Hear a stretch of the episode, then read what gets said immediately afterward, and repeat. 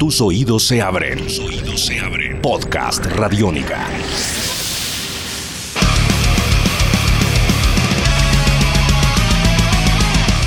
Hola y sean bienvenidos una vez más a Podcast Radiónica. Mi nombre es Diego Londoño y a través de este espacio seguiremos construyendo las historias del rock de Medellín y en esta oportunidad hablaremos del presente y futuro de un género importante históricamente para esta ciudad, el metal. Esto es Podcast Radiónica, mi nombre es Diego Londoño. Radiónica. Hola amigos, ¿cómo están? Eh, mi nombre es Daniel Guzmán, eh, hago parte de la escena metal de la ciudad de Medellín.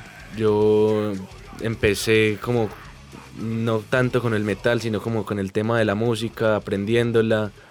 Tuve mis inicios como en el, en el punk y en, todo, en esta escena.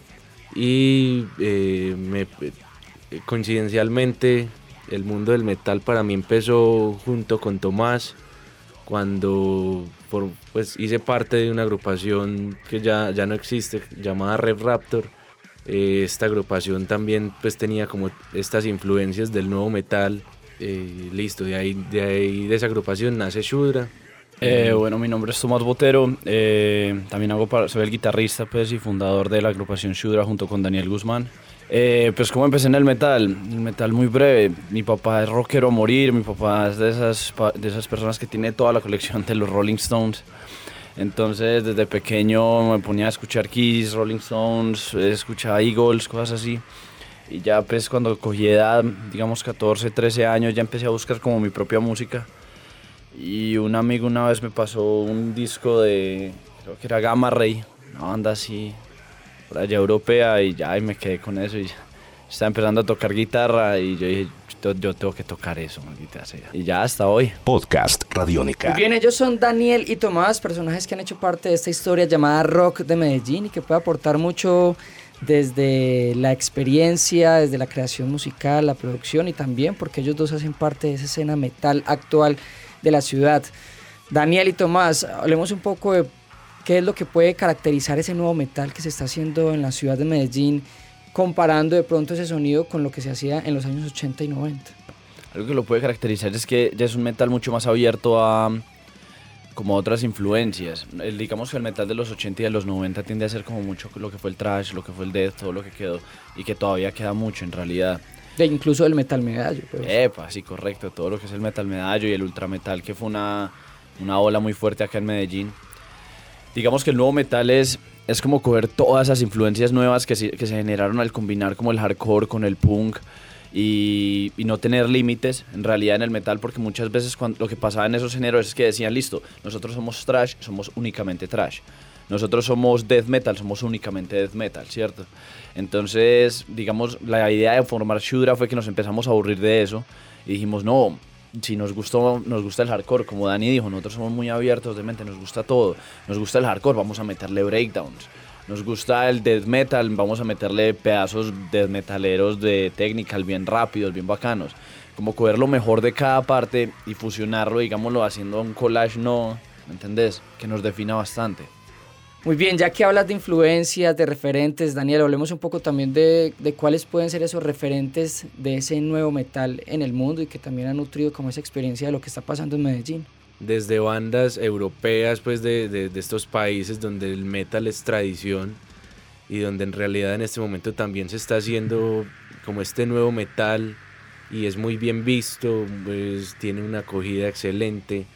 Bandas como In Flames, Children of Bodom, que son pues de estos países donde, donde el black metal pues como fue, fue, fue y es también como la, la gran, la gran acogida y la gran potencia bandas americanas pues también como Protest the Hero, todas estas bandas como nuevas que van saliendo y que también están como tratando de, salirse de un poquito de este molde como tan, tan, tan cerrado de lo que fue el metal en los 80 y los 90, obviamente con la gran influencia de este, pero, pero simplemente mm, como tratando de hacer cosas nuevas Históricamente el metal de Medellín, ese bien llamado metal medallo, pues tuvo influencias primero de una precariedad sonora histórica que tenía Medellín, también de Noruega, que es, sigue siendo incluso como ese país exportador mundial del género.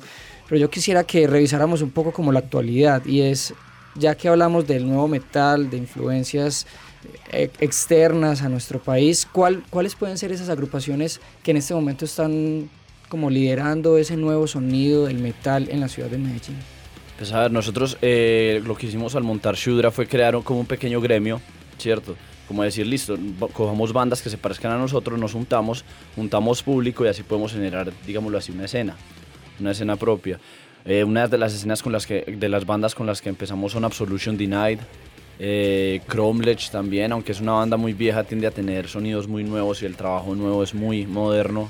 Estamos con Daniel y Tomás de la agrupación Shudra hablando sobre el nuevo metal en la ciudad de Medellín en este podcast Radiónica a través de radionica.rocks y hablemos un poco de la influencia que ha dejado ese metal clásico del mundo, de Colombia y de Medellín para esta nueva ola del metal. Cómo se ha apropiado de pronto de ese sonido clásico y se ha transformado a través de los años con la vanguardia, con las nuevas estéticas. Hablemos un poco de eso.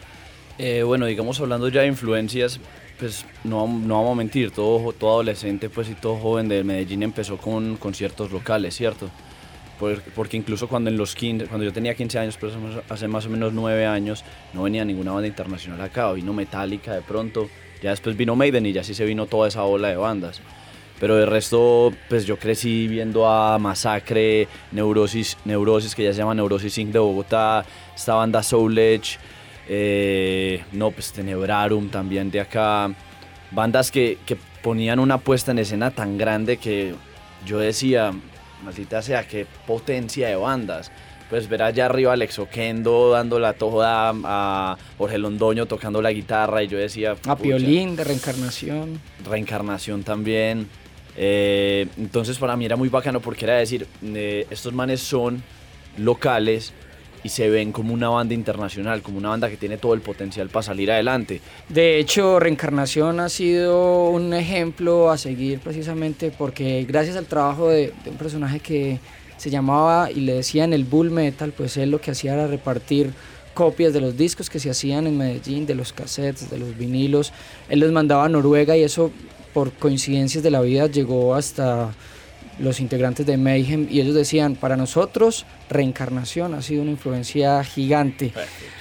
Bueno, señores, para ir terminando este podcast radiónica, ¿qué creen que siguen en esto del nuevo metal, de este género en la ciudad?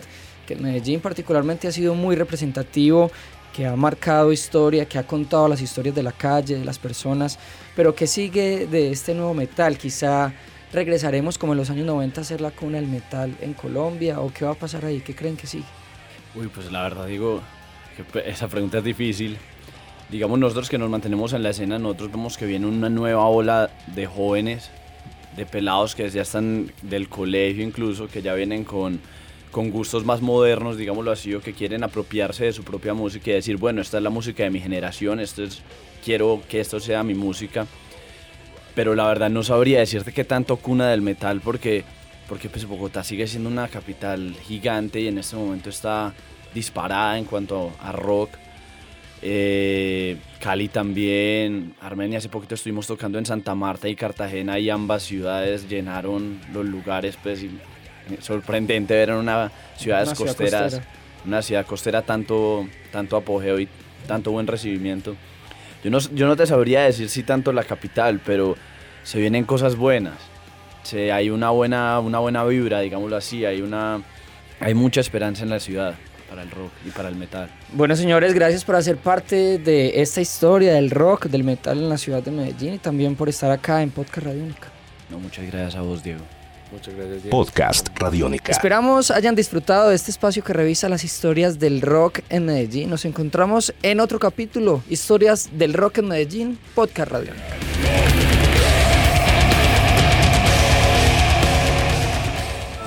Esto es Podcast Radiónica. Podcast Radiónica.